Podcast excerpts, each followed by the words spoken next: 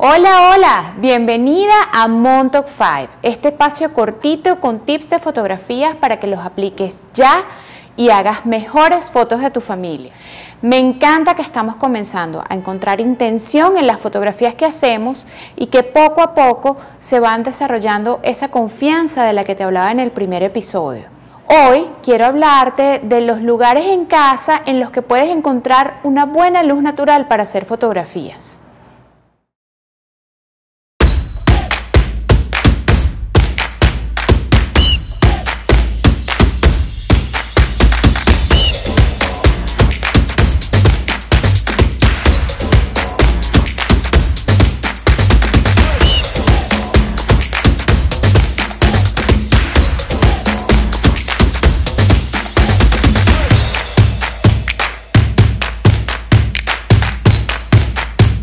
Una de las quejas principales de mis amigas mamás o de mis clientas es que las fotos que toman les salen oscuras y la manera común de solucionarlo es activando el flash.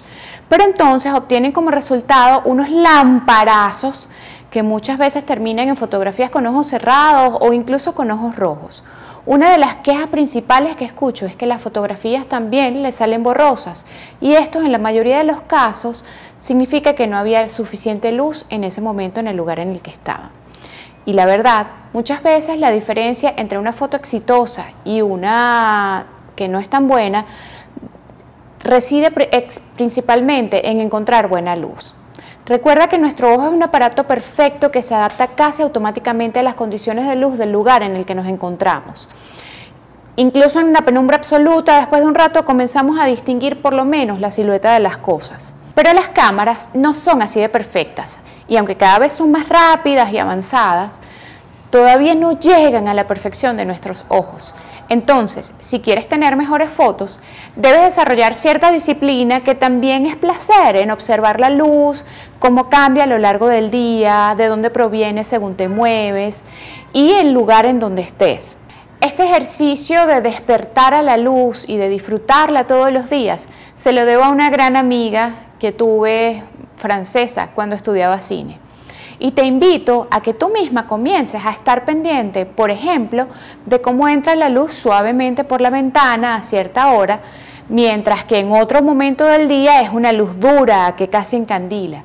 Fíjate cómo a veces es una luz blanca y a veces todo lo que baña se vuelve amarillo y cálido. Incluso fíjate cómo después de llover, cuando el cielo está aún nublado al atardecer, la luz se vuelve rosada como si fuese algodón de azúcar es simplemente observar.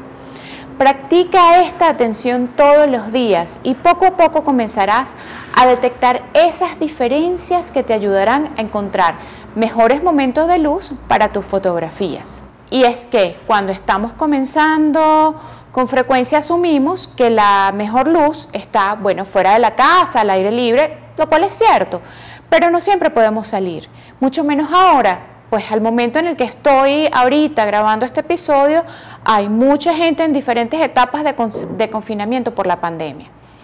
Sin embargo, hay lugares en tu casa que tienen muy buena luz natural y que te darán resultados preciosos. La idea es que los identifiques y animes sutilmente a tu familia a estar allí o incluso puedes poner en esas áreas juguetes o proponer alguna actividad para hacer fotografías.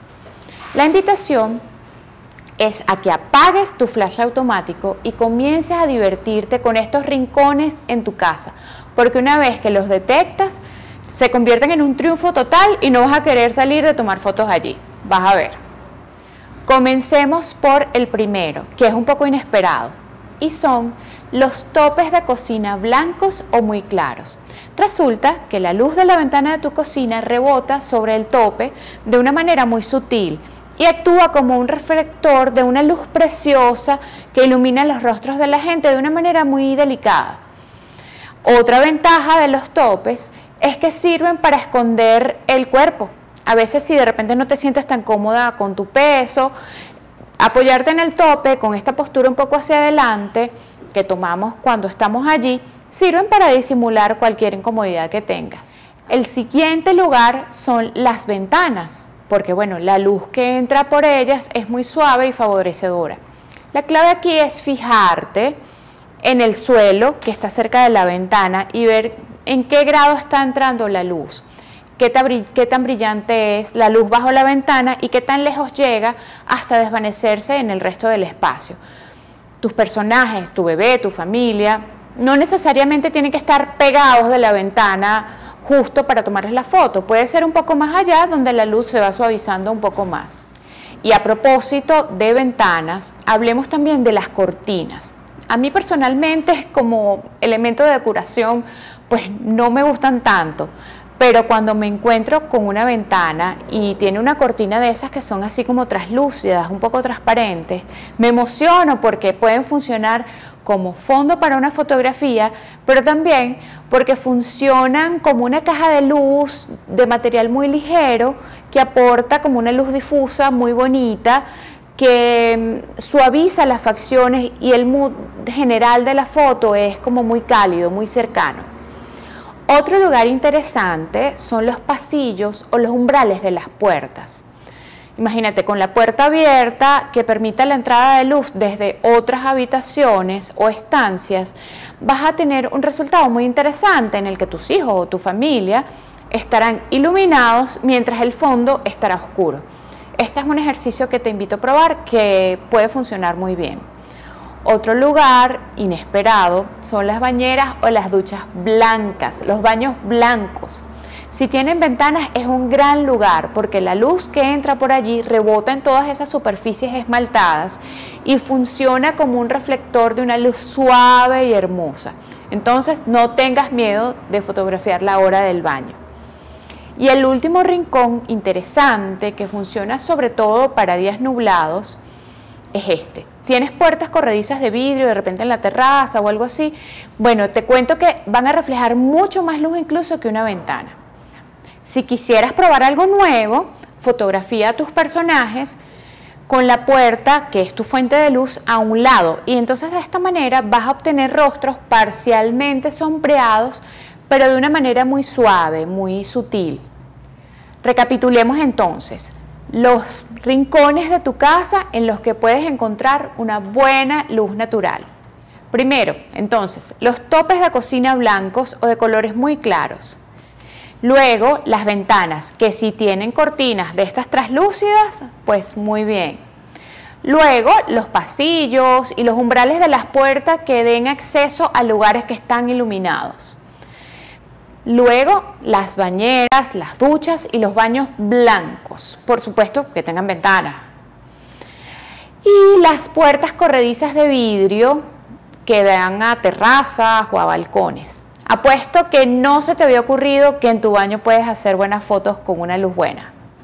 En fin, espero que pongas en práctica estos consejos y sobre todo que compartas conmigo tus resultados por mensaje directo o etiquetándome en tus historias de Instagram como arroba recordisfotografía. Ya sabes que me encantará ver cómo estás evolucionando. Porque, y bueno, yo creo que esto ya te lo he dicho, el legado más importante que puedes dejar a tus hijos es ayudarlos a amarse tal cual son, a confiar en sus fortalezas y aceptar sus debilidades. Y sobre todo, a apreciar lo que los hace únicos. Y eso puedes hacerlo a través de las fotos que les tomes. La verdad, a veces siento que estamos de alguna manera uniformados o que pretendemos que nuestros hijos lo estén Vivimos automáticamente dentro de los estándares y no pensamos nunca en celebrar la autenticidad, la autenticidad de nuestros hijos. Si nosotros como padres les enseñamos con el ejemplo a nuestros hijos que está bien ser únicos, cada decisión que tomen luego en la vida será desde esa base sólida de confianza y qué mayor satisfacción que dentro de unos años sintamos que la manera en la que criamos hoy forjó esa confianza. Eso podemos hacerlo a través de las fotos. Yo siento que la fotografía es un vehículo para conectar con eso, con tus hijos y con tu familia. Y bueno, como siempre quiero agradecerte venir a este espacio todas las semanas a compartir esa visión conmigo. Para que no te pierdas de ningún episodio, suscríbete a mi canal en YouTube o a mi podcast en cualquiera de las plataformas en las que escuches podcast usualmente. Y bueno, está pendiente. Nos vemos y escuchamos la semana que viene. Te mando un gran, gran, gran abrazo.